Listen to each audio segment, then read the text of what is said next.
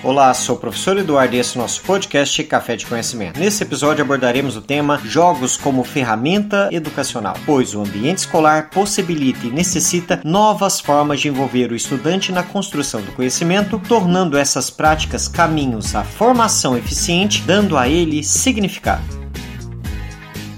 Devemos pensar os jogos a partir da sua capacidade de formar. Os jogos, independente da sua aplicação, têm a característica geral de integração de todos os participantes para se cumprir um determinado objetivo utilizando a cooperação. Esse é o princípio necessário ao processo educacional, o que faz com que seu uso no ambiente escolar propicie a formação. Além disso, cada vez mais os jogos tradicionais ou tecnológicos estão sendo conhecidos como um meio de melhorar as relações humanas tanto em adultos, crianças, adolescentes como idosos uma vez que eles facilitam a interação de pessoas consigo mesma e também com outras pessoas. Dessa forma, significa dizer que a interdependência entre as pessoas é saudável, ajudando a combater os males da vida social, muitas das vezes desafiadora para as pessoas de forma geral. Trazer essa prática ao ambiente escolar torna uma forma diferente de engajar o estudante à vida escolar. Dessa forma, devemos pensar os jogos a partir da sua capacidade,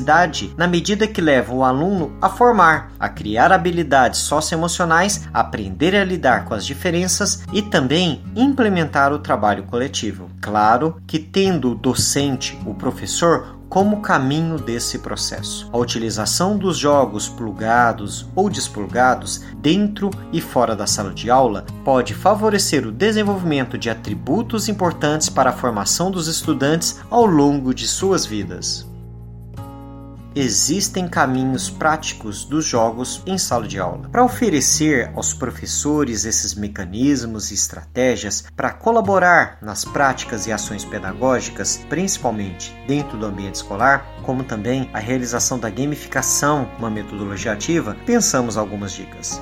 A primeira é considere as necessidades dos estudantes, ou seja, o que ensinar. Segundo, mapeie o que eles sabem sobre o tema e como eles usam os jogos, ou seja, quais jogos pode ser usado. Terceiro, proporcione a experiência dos jogos para a formação, oferecendo experiências e desafios. Em quarto, apresente a didática por trás dos jogos, explique e use os jogos como ferramenta de ligação entre teoria e prática. Em quinto, leve em conta as características do grupo na duração da sua formação. Tenha foco na proposta, portanto.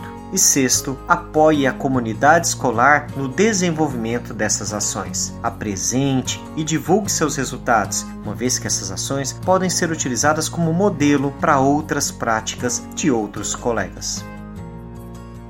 Existem diversos exemplos de jogos de tabuleiro tradicionais e possíveis de uso no ambiente escolar. Todos eles podem levar à formação do conhecimento. Temos o Abalone, o Resta 1, o Rex, o Semáforo, o Amazonas, Rastro, o Oure, Batalha Naval, o Gol, Trilhas, a Dama, Jogo da Velha, Ludo, Gamão, Xadrez, Dama Chinesa, Tangram, Dominó entre diversos outros comercializados também. Todos esses mencionados anteriormente podem ser produzidos pelos alunos e pelo professor, envolvendo e engajando os alunos nas práticas de desenvolvimento da cultura maker, que é faça você mesmo. Lembrem-se, todos os jogos podem desenvolver a formação do aluno desde que utilizado e realizados de forma engajada.